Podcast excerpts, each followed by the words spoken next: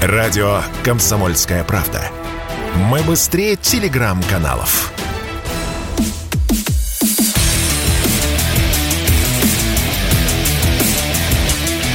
Программа с непримиримой позицией.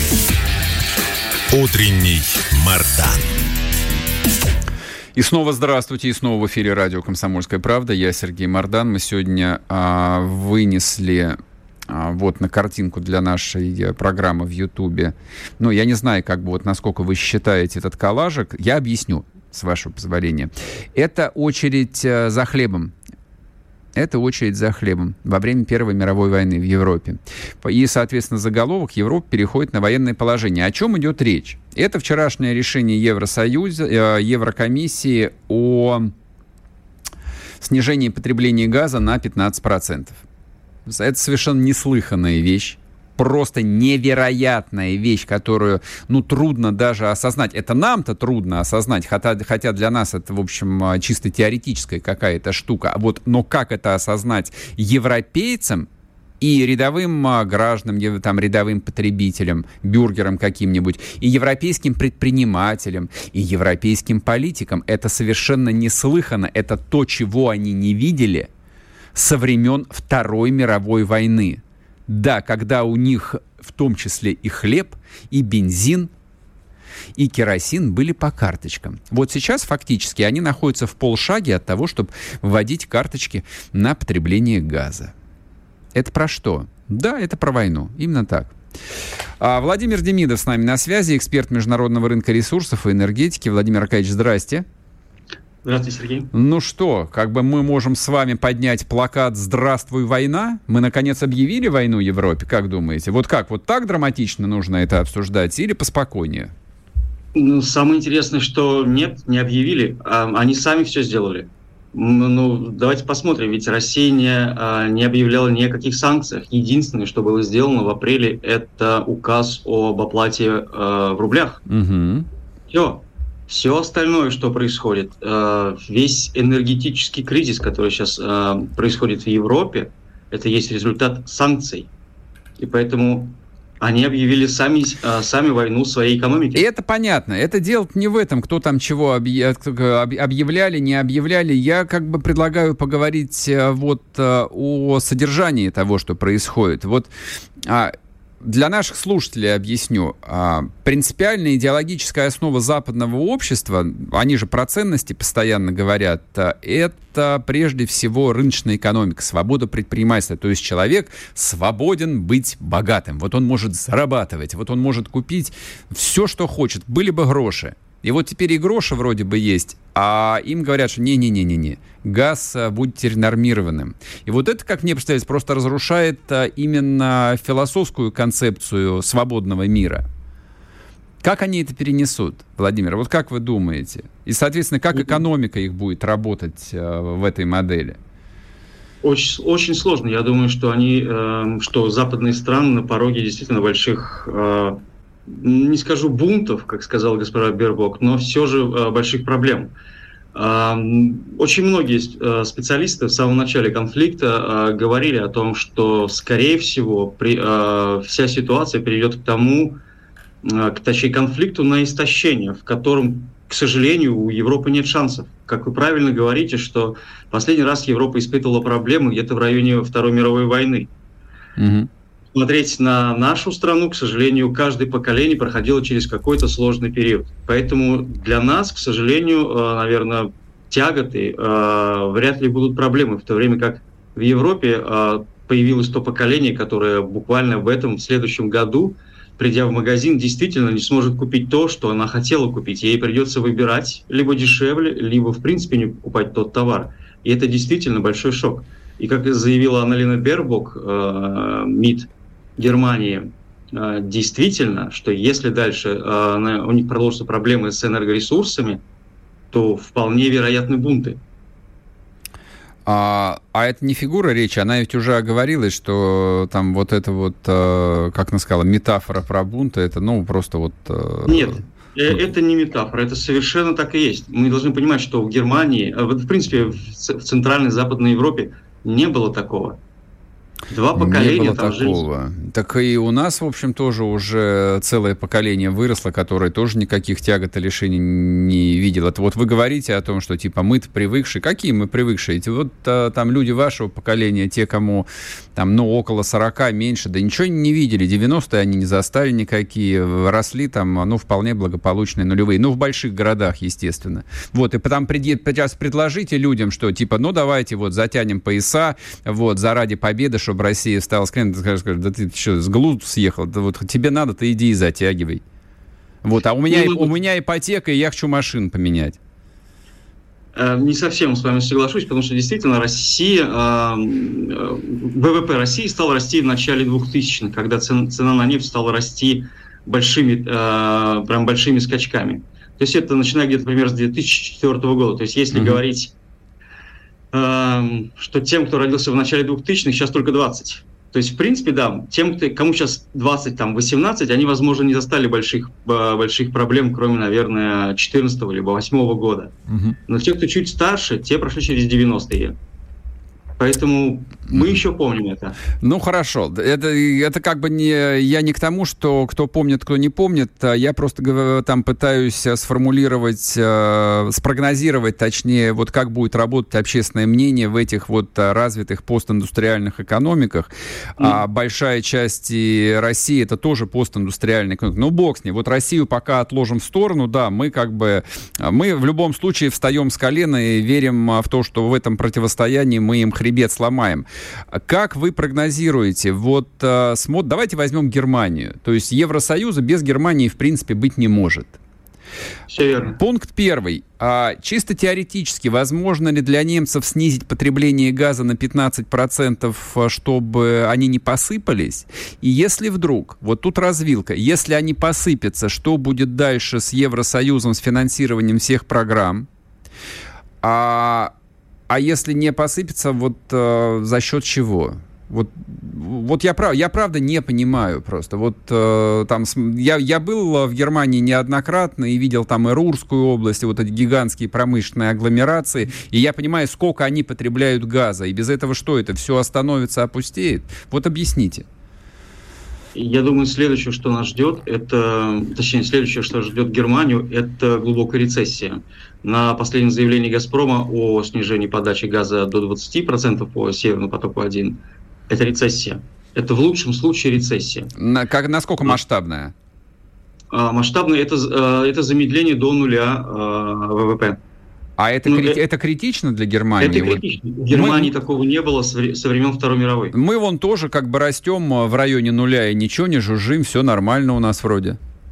Ну, это потому что мы. А Германия, а у Германии, а ведь, эм, как вы правильно сказали, что Евросоюз без Германии никто. Угу. Германия передает свою, э, грубо говоря, себестоимость своего продукта всей Европе. То есть Германия тянет за собой еще 26, 27 стран. Угу. У России такого нет. А как вы думаете, вот, вот а, а что будет а, ну, с теми э, государствами Евросоюза, ну, допустим, с той же Прибалтикой, да и с Польшей тоже, которые получают там гигантские совершенно субвенции, ну, давайте, в общем, по-простому говорить, именно от Германии. Вот, вот что с ними произойдет через год, если как бы вот краником перекроют? Как Э, если представить их как организации, как ООО, они просто исчезнут. То есть эти страны, если мы взглянем на э, совокупный долг вот этих трех сестер прибалтийских, угу. мы увидим, что начиная с 18-19 года их э, внешний долг, он просто вертикален, он просто уходит вверх. Угу. То есть эти страны, э, страны они просто э, начнут вымирать быстрее, чем это было до этого. То есть люди оттуда просто будут опять-таки уезжать там, в Ирландию, в Англию, и так далее. То есть страны просто будут исчезать. Там не будет невыгодно производить ничего. Во-первых, как правильно говорите, что они э, живут на дотации, а Германия перестанет им выплачивать дотации. Соответственно, соответственно, любое производство, чего бы то ни было в этих странах, угу. станет невыгодным. Поэтому люди просто уедут. А дальнейшие действия России – то есть, ну, как бы вот э, снижение прокачки газа до 20%, э, ну, я уж не знаю, а что, совсем до нуля, что ли, можно открутить? Нет, я думаю, что до нуля это до нуля нельзя докрутить, как вы говорите. Я думаю, что это 20 20% это тот предел, ниже которого «Газпром» не пойдет. Потому как я могу догадываться, что на данном этапе работает не более двух агрегатов mm-hmm. на КС Приморская. Не считаем те, которые могут стоять в резерве, это один либо два еще агрегата. Я надеюсь, что агрегаты, которые находятся в ремонте, либо идут с ремонта, они будут запущены, и в итоге, насколько мы знаем, господин Шредер находится в России, и, возможно, договаривается именно а, именно, он именно здесь для того, чтобы решить эту проблему. Поэтому mm-hmm. я думаю, что а, в итоге газ будет запущен как минимум на 40%, потому что если а, Северный поток 2, Северный поток 1 продолжает работать на 20%, то Европа не справляется с закачкой газа в ПХГ. Mm-hmm. У них есть план закачка на 80% к 1 ноября. Mm-hmm эта задача не выполняется в этой, ситуации. В этой ситуации э, запол, заполняемость будет в районе 70, и это однозначная нормировка уже с октября, mm-hmm. с ноября подачи газа. Владимир, я тут прерву вас на одну минуту, мы сейчас уйдем на новости, потом э, вернемся и продолжим. Э, вот интересен э, этот приезд э, Шредера, и ваше мнение, удастся ему договориться или нет. Владимир Демидов с нами, эксперт международного рынка ресурсов и энергетики. Не уходите. Чтобы получать еще больше информации и эксклюзивных материалов, Присоединяйтесь к радио «Комсомольская правда» в соцсетях. В отечественных социальных сетях. Смотрите новые выпуски на Рутьюбе, читайте телеграм-канал, добавляйтесь в друзья ВКонтакте, подписывайтесь, смотрите и слушайте. Радио «Комсомольская правда». Самая оперативная и проверенная информация в эфире и соцсетях.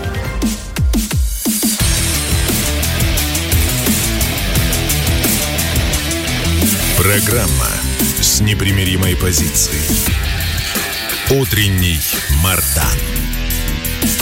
И снова здравствуйте, и снова в эфире радио «Комсомольская правда». Я Сергей Мардан. Да, напоминаю, идет трансляция в Ютубе, YouTube-канал Мардан 2.0. Если не подписались, подписывайтесь. Если смотрите трансляцию, не забывайте нажимать кнопку «Нравится», пишите комментарии. А мы с Владимиром Демидовым, экспертом рынка ресурсов и энергетики, говорим про вчерашнее эпохальное решение «Газпрома» сократить подачу газа в Европу на 20%.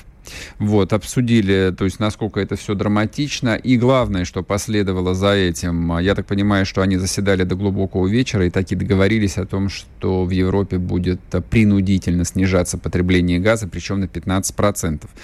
15% это очень много. Это просто трендец как много. Я даже не могу себе представить, насколько это много. Владимир, вам слово. Я вас прервал. А почему вы думаете, что «Газпром» увеличит поставки газа? А зачем нам? Ну, то есть, как бы все же объективно пошло в разнос.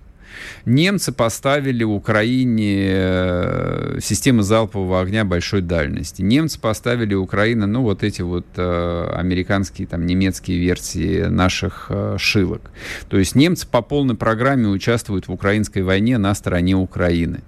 Соответственно, ну какой вывод э, мы должны сделать? То есть вот э, а, немецкий кабинет э, ведет крайне враждебную политику по отношению к России, нужно снести к чертям собачьим немецкий кабинет.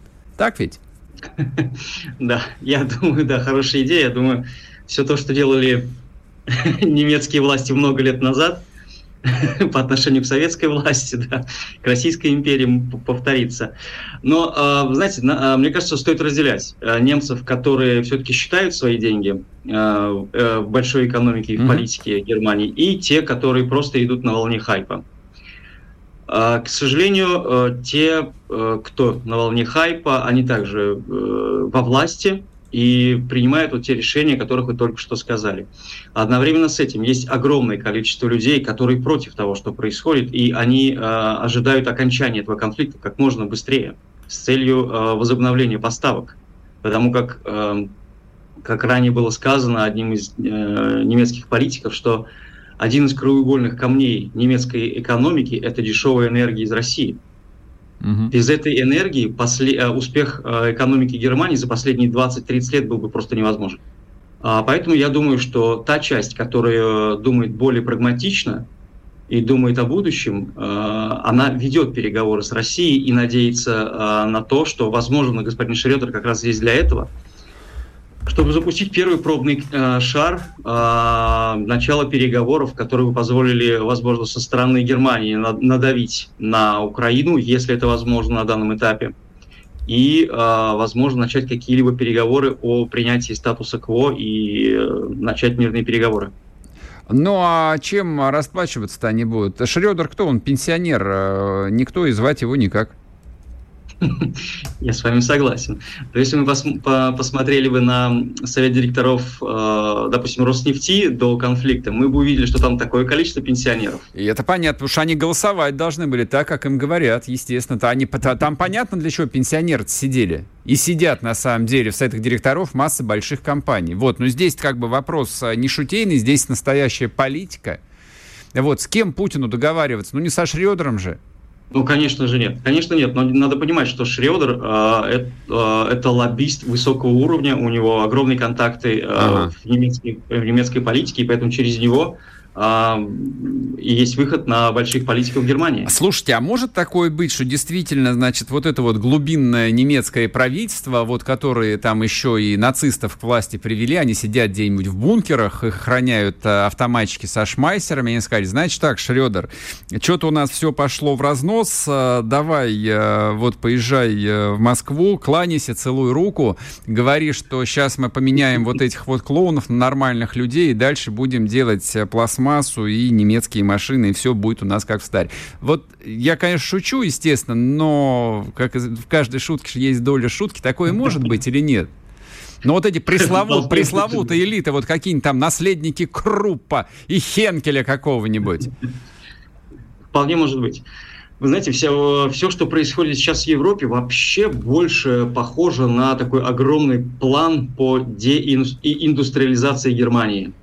Mm-hmm. Притом со стороны э, Соединенных Штатов и, и Великобритании. То есть если, бы, если уж вы так копаете в конспирологию, то я бы копнул еще в ту сторону, что такое ощущение, что Германия и Великобритания пытаются просто с, э, убрать с карты э, огромную экономику, экономику Германии и Евросоюза как такового. Хорошая мысль.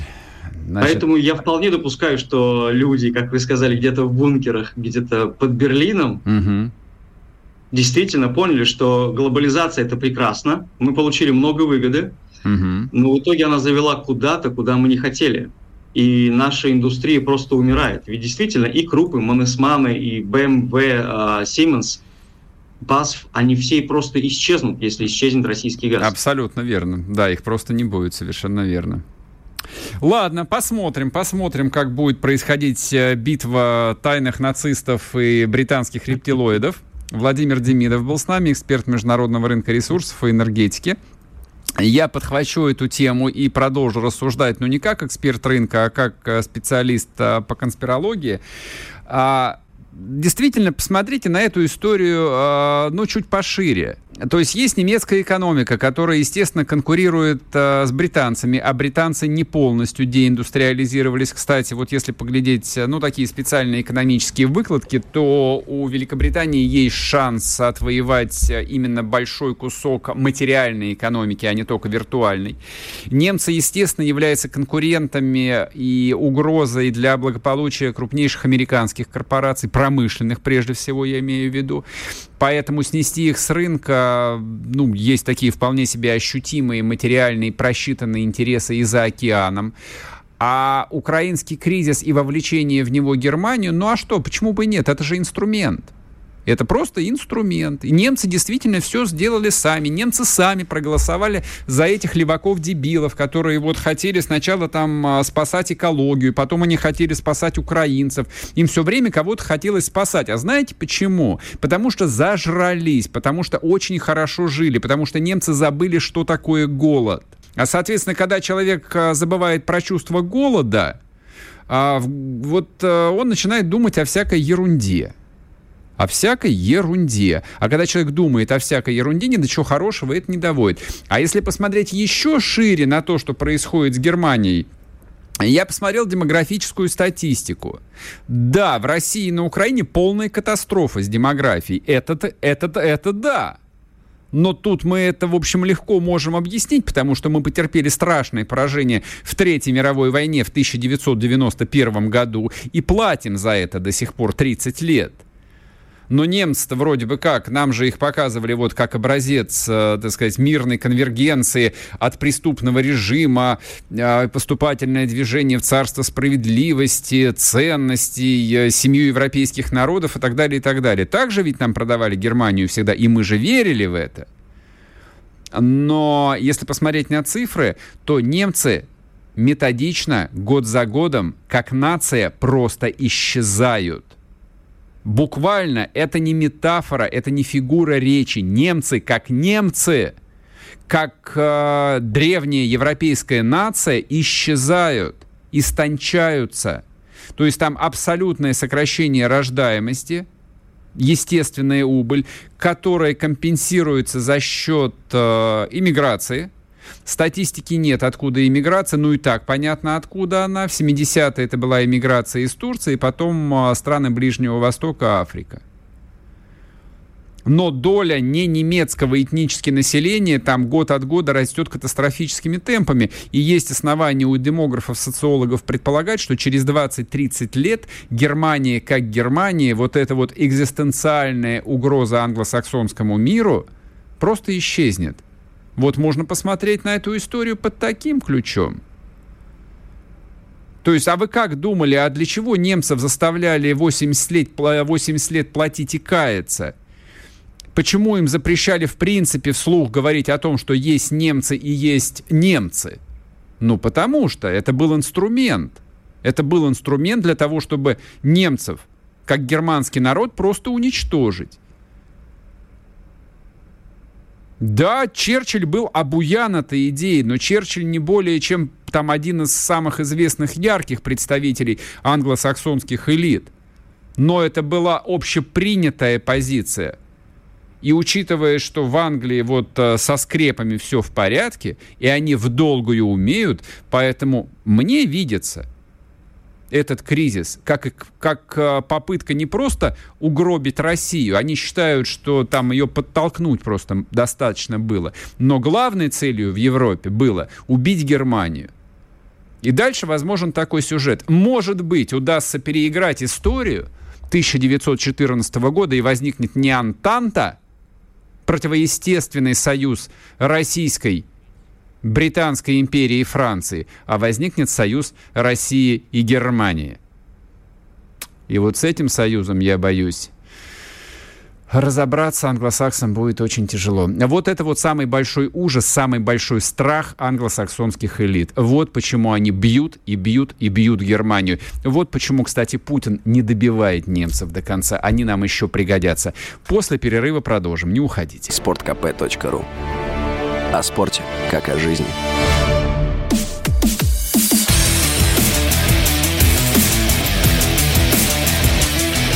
Программа с непримиримой позицией. Утренний Мардан. Всем здравствуйте! В эфире радио «Комсомольская правда». Я Сергей Мордан. Напоминаю, последний сегодня раз идет трансляция в Ютубе. Ютуб-канал Мордан 2.0. Подписывайтесь, если не подписались. Ну и не жалейте своих лайков.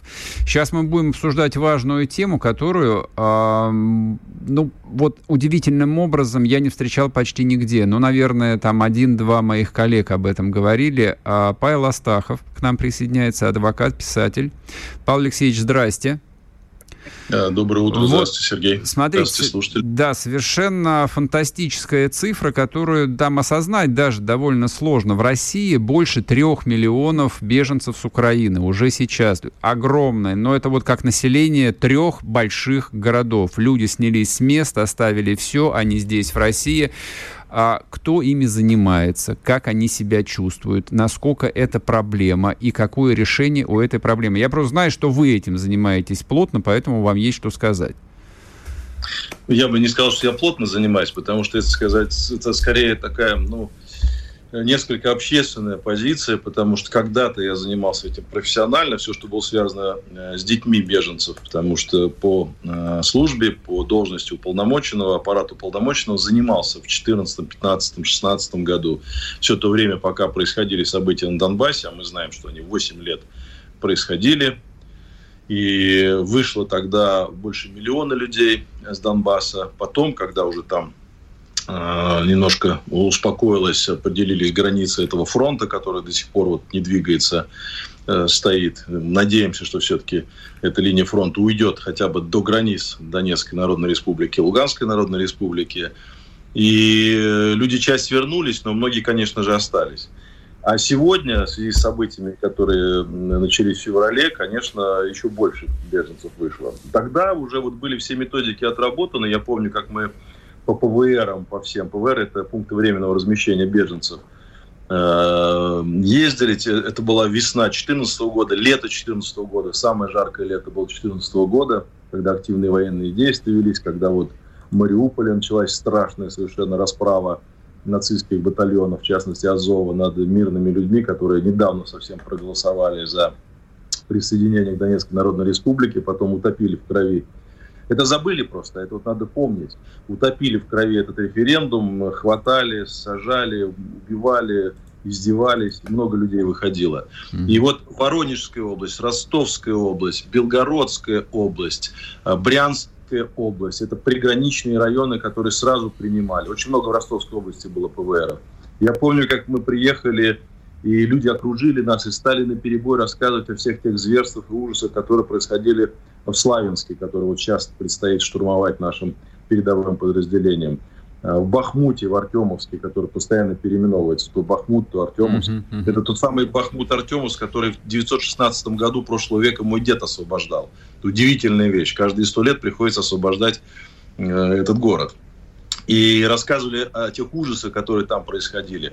И вот тогда я помню, мне я был в ростовском ПВР, и позвонил Александр Иванович Бастрыкин, который сказал, Павел Алексеевич, наши исследователи выдвигаются, чтобы собирать эти показания. И вот тогда уже начало, начало формироваться досье этих нацистских преступлений против мирных граждан Донбасса, которые сегодня вырастают многотомные э, дела, которые должен рассмотреть трибунал, который, я надеюсь, будет создан. Потому что я э, настойчиво стою на позиции, что должен быть создан международный трибунал, где должны быть представлены Россия, Белоруссия, Донецкая Народная Республика, Луганская Народная Республика, все те, кто хотят присоединиться, чтобы осудить. Что касается беженцев, потом включили алгоритм следующий.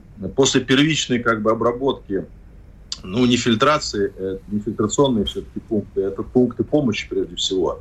А, выяснение того, кто хочет работать, потому что там же были в основном люди Э, не совсем трудоспособные, потому что те, кто трудоспособные, старались уехать дальше, в Санкт-Петербург, там, ну хотя бы в Саратов доехать, в Москву.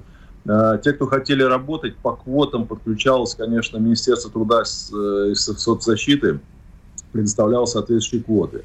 Людей стали отправлять, в том числе даже в Сибирь. Вот я после этого поехал в Тюмень, в Тюмени смотрел эти пункты размещения, но там уже не пункты размещения, там уже были созданы такие э, специальные как бюро, куда приезжал человек, э, документы предоставлял, ему представ, представляли список вакантных профессий. Но самое главное, везде было введено правило сразу помочь человеку, даже вот деньгами угу. на первое время. Ну, я помню, как там обязательно 5 тысяч рублей всем выдавали, просто по предъявлению паспорта даже выдавали сразу 5 тысяч рублей.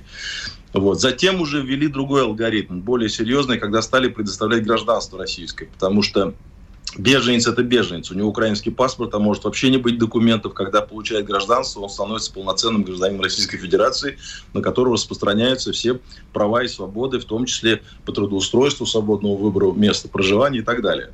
Мне казалось, тогда все эти механизмы были отработаны. Но сегодня мы столкнулись с такой волной, очень серьезной. Причем это э, несколько другого рода беженцы. Это же ведь люди, которые выходят с территории вчерашней Украины.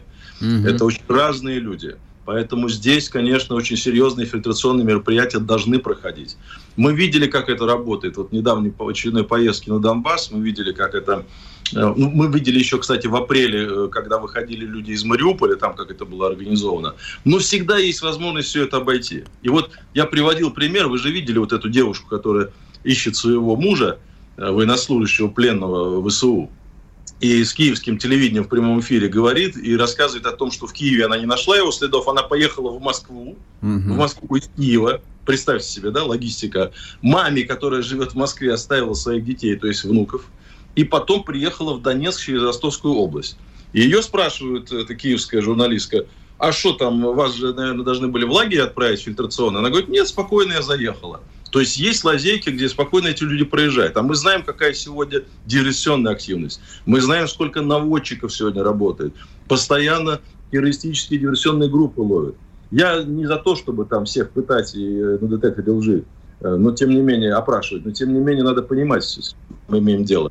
Поэтому... Ой, извините, мне тут что-то это... Угу.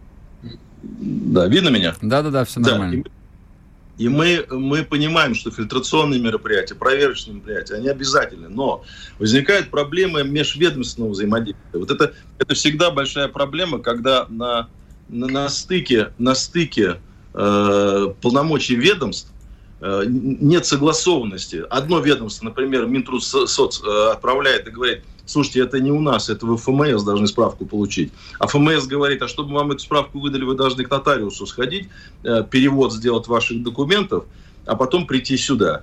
И вот тут человек теряется.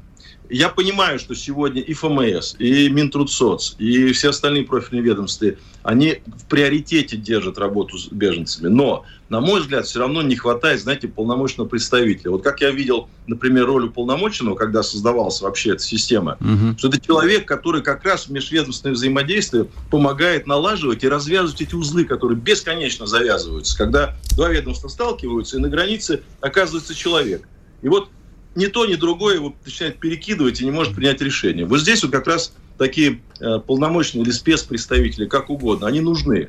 Они могут быть на общественных началах, они могут быть при каком-то там, не знаю, ведомстве, они могут быть при парламенте, как угодно. Но нужны такие люди сегодня, которые... Павел Алексеевич, а, а, да, перебью вас. А, просто вот буквально вчера мы обсуждали здесь тему израильского агентства «Сахнут», который занимается репатриацией. Ну вот же есть э, прекрасный, готовый, э, извиняюсь за выражение, кейс. Вот, как занимаются беженцами, соотечественниками, переселениями. Вот опыт Сергей. государства Израиля. Вот бери и делай. В чем проблема-то? Сергей, дорогой, э, вот представьте себе, что э, вспомните 91 год, когда развалился Советский Союз. Да это было 31 год назад, что вспоминать? Нет, так а что случилось тогда? У нас же примерно треть населения русскоязычного осталось вот в этих вновь образованных национальных республиках. Мы знаем, что происходило в Узбекистане, мы знаем, что происходило в Прибалтике и до сих пор происходит. Какому, каким гонением, какому унижению подвигалось русское население, русский язык, который изгоняли, вплоть до того, что вот уже из Украины современно изгоняли. Угу. И скажите мне, пожалуйста, кто у нас этим занимался? У нас был в какой-то момент Министерство по делам национальности, потом оно исчезло. Так вот, службы такой, вот службы, которая занималась бы соотечественниками, ну, есть хорошо, есть у нас этот Россотрудничество, которое там через запятую, где-то в конце написано «соотечественники». Ну, через запятую именно. Сегодня Россотрудничество э, сложно работать, поскольку за граница для нас закрылась во многих местах и так далее. Но не в этом же дело. Вот профильно соотечественниками, вот так, чтобы каждый русский, где бы он ни находился, как Китай, знаете, китаец, где бы он ни был китаец, он знает, что у него есть китайская родина, он знает, что надо отчислять денежки обязательно, он знает, что он китаец, представитель великой тысячелетней державы. Mm-hmm. Вот так должны быть и русские представлять себя. И так должно быть. А мы что сделали? Одна власть бросила их там, вторая власть, Горбачеву было плевать, Ельцину было плевать на них ну, может быть, пришло время все-таки заняться теми, кто остался. Так я поэтому понимали. и спрашиваю. То есть я понимаю, в 2014 году мы были не готовы к этому, но за 8 лет можно было, в общем, именно вот с точки зрения бюрократической, административной создать систему. Конечно, не на общественных началах. Каких общественных началах? Смотрите, 3 Сергей, миллиона человек. Вы приводите, вы приводите пример Израиля. Израиль, как никто другой, понимает, что у него население на каждый человек на вес золота, поскольку было истреблено сколько нацистами. Да, везде есть евреи по, по всему миру. Как говорил Губерман, даже одного еврея слишком много. Вот, поэтому это в хорошем смысле. Да, да, да. Ага. Но, но дело-то в том, что они, они понимают, о чем я. вас Смотри... прерву сейчас на одну минуту, мы уйдем на новости, вернемся, и вы сможете продолжить. Павел Астах с нами на связи, адвокат-писатель, не уходите. Чтобы получать еще больше информации и эксклюзивных материалов, присоединяйтесь к радио «Комсомольская правда» в соцсетях. В отечественных социальных сетях. Смотрите новые выпуски на Рутьюбе, читайте телеграм-канал, добавляйтесь в друзья ВКонтакте, подписывайтесь, смотрите и слушайте – Радио «Комсомольская правда». Самая оперативная и проверенная информация в эфире и соцсетях.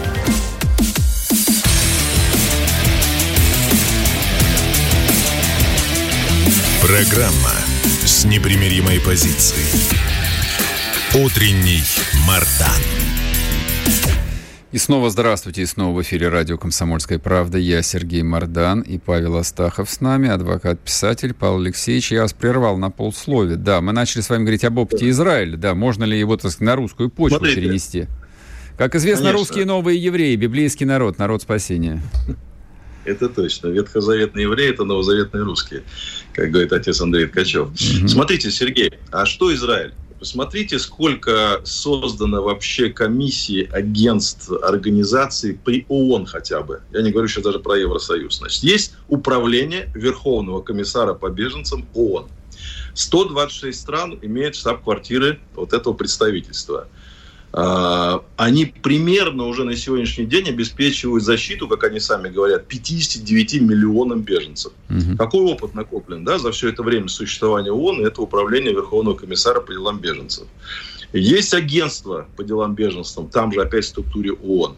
Есть два больших фонда, которые этим занимаются. То есть это вот то, как я себе представляю работу системы, когда есть э, организационное начало, есть система, и есть общественные возможности, то есть плечо, на которое можно опереться в виде вот этих фондов, общественных движений, организаций, волонтеров, которые помогают.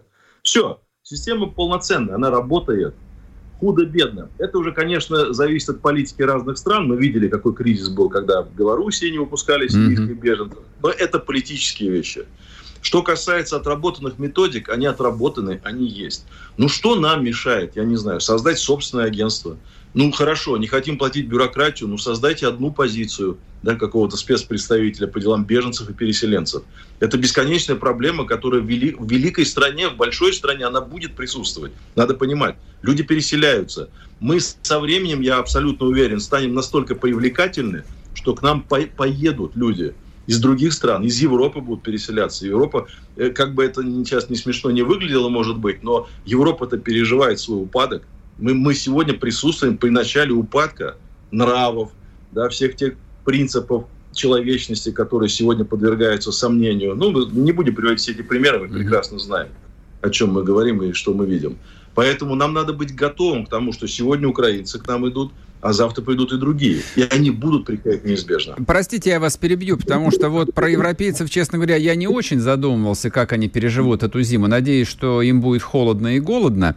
А вот по поводу трех миллионов украинских беженцев, которые, ну, как и все беженцы, уезжают с родных мест временно, но вот мы смотрим, а, допустим, а, ну, на тот же там, полуразрушенный Мариуполь и понимаем, что вот половина там освобожденных территорий, но до зимы их невозможно будет отстроить и сделать пригодными для жизни. И, соответственно, множество, там сотни тысяч этих людей все равно останутся в России, и им нужно обеспечить нормальную человеческую жизнь, и главное, их интегрировать надо в русскую жизнь. Они не чужие, это не сирийцы, это наши. Вы знаете, Сергей, у нас в современной истории есть э, удивительный и восхитительный пример. Это Чечня. Я много-много раз был в Чечне в разное время. И вот то, что сегодня мы видим в Чеченской Республике, то, как был заново отстроен Гудермес, Аргун, Грозный, города практически разрушенные за две чеченские войны. Это пример того, как мы можем, когда хотим, воссоздать, возродить и дать новую жизнь. Причем лучше, чем она была до этого. Угу. И вот на этих примерах сегодня мы можем исторически доказывать на этих примерах, что мы способны это сделать и в Мариуполе, там, и в Волновахе, и в Попасной, и в Лисичанске, и в Харькове, если вдруг он будет разрушен. А Навер- навер- наверное, да, есть такая опасность, да, есть такая опасность. Нет, я, Поэтому... это, я этот вопрос задал а, там потому, что то, что это будет восстановлено, в этом у меня нет ни малейших сомнений. Я просто понимаю, что вот как а, там Грозно и Аргун восстанавливали, простите меня, там, а, там 12-15 лет, это ж не одним днем все делается. Вот, и здесь-то масштаб разрушения еще больше. Сегодня видите, как быстро строится. В Мариуполе вот дома прям на глазах возводятся. Ну, Я в течение месяца был, через месяц в Мариуполе, уже видно, как они сами молодцы большие, потому что они хотят жить. Они разобрали все завалы, mm-hmm. они там разбирает весь строительный мусор, строятся новые дома. Они будут построены не за 12 лет, сегодня другие технологии. Я думаю, что за несколько, ну там, за год, за два все будет отстроено. У нас времени немного, но я хочу еще вот какой вопрос с вами проговорить, потому что вы недавно и с Донбасса вернулись, и этой темой, э, вот при всей вашей скромности, плотно много занимаетесь. А вот люди, которые приезжают э, с территорий оккупированных э, Украиной, особенно вот те, кто 8 лет действительно подвергались такому целенаправленному, систематическому переформатированию, то есть это ведь тоже еще проблема. Да, сейчас они беженцы, завтра они станут нашими согражданами, соотечественниками, в этом нет сомнений. Но ведь, э, само собой, как известно, ничего не рассосется и ничего не образуется. Этим тоже надо заниматься. Перепрошивать Конечно, людей. Этим надо заниматься очень серьезно, и сегодня надо больше всего внимания обращать, конечно, на детей на детей, потому что взрослые, знаете как, взрослые переформатируются, когда они почувствуют, что им стало комфортно, удобно, выгодно, mm-hmm. спокойно, то есть войны нет, хорошие деньги, потому что, ну, разница в социальном пакете между даже там Украиной до начала спецоперации и России, она очень серьезная, потому что мы, мы всегда выигрывали в этом. Угу. Я же не случайно в одном из своих эфиров на радио «Спутник» привел пример. Это реальный разговор моего товарища, который с Украины давно уехал, со своим кумом. Когда он ему говорит, почем у тебя газ, он говорит, у нас 5 рублей газ в России. Да? Он говорит, а у нас там, я уж не помню, сколько-то гривен, получается там 15 рублей. Угу. Он говорит, когда мы к вам придем, э, туда, на Украину, у вас тоже будет по 5 рублей. Он подумал и говорит, ну, Куми, когда же вы придете? Логично. То есть, тут логично. меряется вот этим, да, вот этими бытовыми вещами, то, что выгодно, то, что удобно. А почему нет? Ну почему нет? Мы же не какие-то людоеды, наоборот, мы денацифицируем, демилитаризуем, предлагаем газ дешевый. Ну, нас надо любить за это. Угу. Поэтому этот вопрос-то решится. А вот дети, детьми гораздо сложнее. Когда я вот эти, э, мне привозят ребята, спецназовцы, полиции, Росгвардии, учебники, книги в детских библиотеках, вы не найдете в детской библиотеке на Украине сегодня ни одной книжки, по которым мы росли. Ни Льва Толстого, ни Чехова не найдете, ни Пушкина. Нет этих книг. Зато Бандера, Шухевич, всякая мразь нацистская, национальные националистические батальоны, Майдан, вот это никто кроме нас. То есть ну, это ужасно. И, mm-hmm. и предметы в школе какие? С 2014 года, когда пришел у них э, министр образования, этот Сергей Миронович Квит, по-моему, да, фамилия mm-hmm. его? Да, был такой. Ближайший да. друг, ближайший друг создателя правого сектора Тигнебока и э, этот однокашник Яценюка. А его еще третий друг был забыл его фамилию, этот немец э, беглый, которого Андреас, Андреас, э, которого в педофилии обвиняли, и потом в Артеке расследовали дело, где он совращал детей. Ну, нормальная компания. Mm-hmm. И вот этот министр образования ввел свои стандарты. Вот тогда везде появился Бандера, вот тогда появились везде учебники, которые уже были захист витчизны, защита Отечества, в которых Россия стала не стратегическим партнером через запятую, а врагом номер один стала. И вот дети же эти выросли, они уже воспитаны в этом. Мы видели эти лагеря националистические, в которых на лето их отправляли, и там их азовцы тренировали. Угу. Вот с ними как быть, как их переформатировать? Это серьезная задача, это вызов нашему Министерству просвещения. Поэтому вот с этим надо сегодня решать. Очень серьезно. И, и, кстати, надо не только с ними, надо с нашими решать. Посмотрите, что у нас происходит. Наша же вся молодежь, они же как? Вот я разговариваю с 19-20-летними. Мы за мир, мы пацифисты. Какие пацифисты, ребята? Вы что, откуда это все взяли? Вы же 23 это, это, это, это удивительно, как можно быть русским и пацифистом, у меня в голове это не укладывается. Да. Невозможно быть русским человеком все, и пацифистом. Когда надо стать защитником, они не готовы стать защитником. Ну да. Россия это всегда война, идиоты. Вот, пацифисты. Спасибо большое. Спасибо. Спасибо. Да, я думаю, что да, эту тему мы еще неоднократно обсудим. Павел Астахов был с нами на связи, адвокат, писатель. Э, я просто еще раз про проакцентирую, почему эта тема важна. Просто вот вдумайтесь, чтобы это у вас в головах осталось. В России сейчас больше трех миллионов украинских беженцев настоящих беженцев, людей, которые бежали от войны. Это проблема колоссальная, которой многие страны многие там международные структуры занимаются десятилетиями, тратят огромные деньги. Это специалисты, это технологии, это опыт. Это то, чем Россия, кстати, никогда всерьез не занималась. Хотя, ну, беженцы были всегда, но ими никто никогда не занимался. То некогда было, то денег не было, то Задачи не было, а теперь есть. И деньги, и методы, и задачи, и необходимость. Три миллиона русских людей, конечно, которым нужно помочь банально, и которых нужно встроить в новую жизнь. Она, эта жизнь для них непривычна. Это дикий стресс, они не понимают, как себя вести. Многих это бесит. Вот у меня, у меня как бы неоднократно уже были там какие-то сюжеты, разговоры, я где-то читал в социальных сетях, вот люди сталкиваются с этими людьми там и не понимают, а вот почему они себя так ведут. Да они из другого мира. Их надо научить жить так, как мы живем. Ладно, эта тема, в общем, не на одну минуту. А у нас осталась одна минута до конца эфира. Давайте-ка я подведу итог нашему сегодняшнему голосованию. Рубрика «Предатели и враги». Итак, вопрос задавался в телеграм-канале Мардан следующим образом. Как нам поступать с теми, кто открыто выступает против русской армии и специальной военной операции? Включать в черные списки и поражать в правах? 60%. Дадим им время подумать. Если не поможет, тогда до отказа разберемся и отправим в лагерь. 25%. Люди имеют право на собственное мнение, оставьте их в покое. 15%. Проголосовало 12,5 тысяч человек. Ну, как-то вот так вот. Делайте свой выбор, переходите в телеграм-канал Мардана, нажимайте кнопку. Я с вами прощаюсь до завтра. Хорошего вам дня. Пока. Чтобы получать еще больше информации и эксклюзивных материалов, присоединяйтесь к радио «Комсомольская правда» в соцсетях – в отечественных социальных сетях. Смотрите новые выпуски на Рутьюбе, читайте телеграм-канал, добавляйтесь в друзья ВКонтакте, подписывайтесь, смотрите и слушайте. Радио «Комсомольская правда». Самая оперативная и проверенная информация в эфире и соцсетях.